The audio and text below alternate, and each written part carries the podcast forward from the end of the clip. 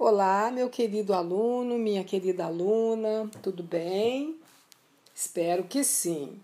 De novo aqui, Beatriz Maciel, para continuar estudando os conteúdos de redação. Neste segundo encontro nosso, eu preciso retomar uma fala minha quando finalizei o meu primeiro podcast. Eu que mencionei o livro Compromisso com o Bem, do Fernando Carraro e em seguida é, eu, na verdade, queria ter feito uma reflexão e acabei fazendo uma afirmação, dizendo o seguinte: é, afinal de contas, não estamos passando por um momento em que precisamos nos ajudar. Imagine, né? Ficou desse jeito assim, parecendo mesmo uma afirmativa, quando não, não seria o caso, né? Revendo, ouvindo novamente o meu podcast, eu me flagrei nessa situação aí, tá bem? Mas vamos ao que realmente interessa agora. O que interessa agora é continuarmos os nossos estudos de redação. E no, no, primeiro podcast, no primeiro podcast, a gente viu os gêneros textuais, tipos de textos, review, né, na verdade. E em relação aos gêneros textuais, que são modelos de textos que usamos para nos comunicar no dia a dia, nós vimos que temos vários modelos, né? Como a fábula, o bilhete, a história em quadrinhos, enfim, inúmeros.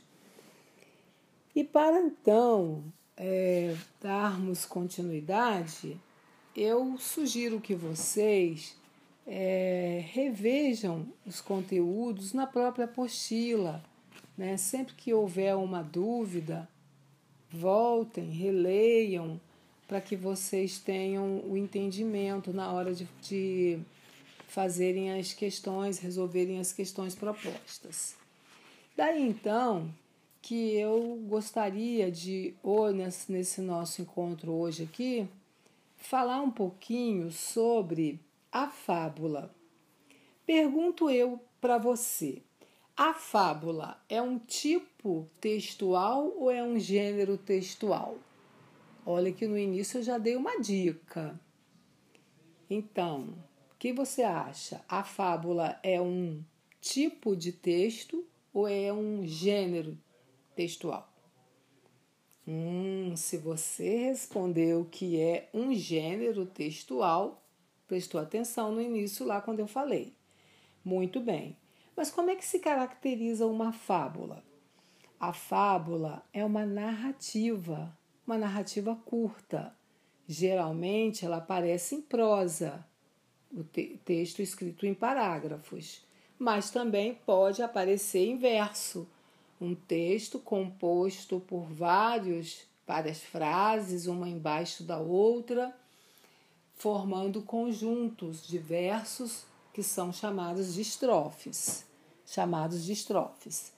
Então, o, o, a fábula tem como principais é, personagens os animais, as plantas também podem é, representar representar o, papel aí na, no, no caso aí do, do personagem. Personagem esse que apresenta fatos que são imaginários ou não, fatos esses é, também vivenciados pelos seres humanos e termina sempre com uma lição de moral. Então, numa fábula, nós encontramos ao final dela moral da história.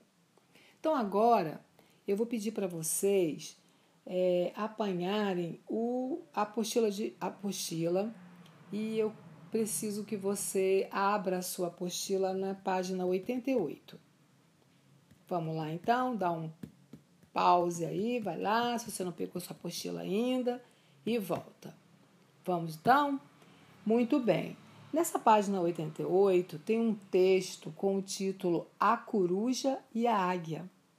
Só em observar o título já podemos imaginar De que gênero textual se trata? Qual é mesmo? Hum, muito bem, a fábula. Você já respondeu aí, né? Ótimo.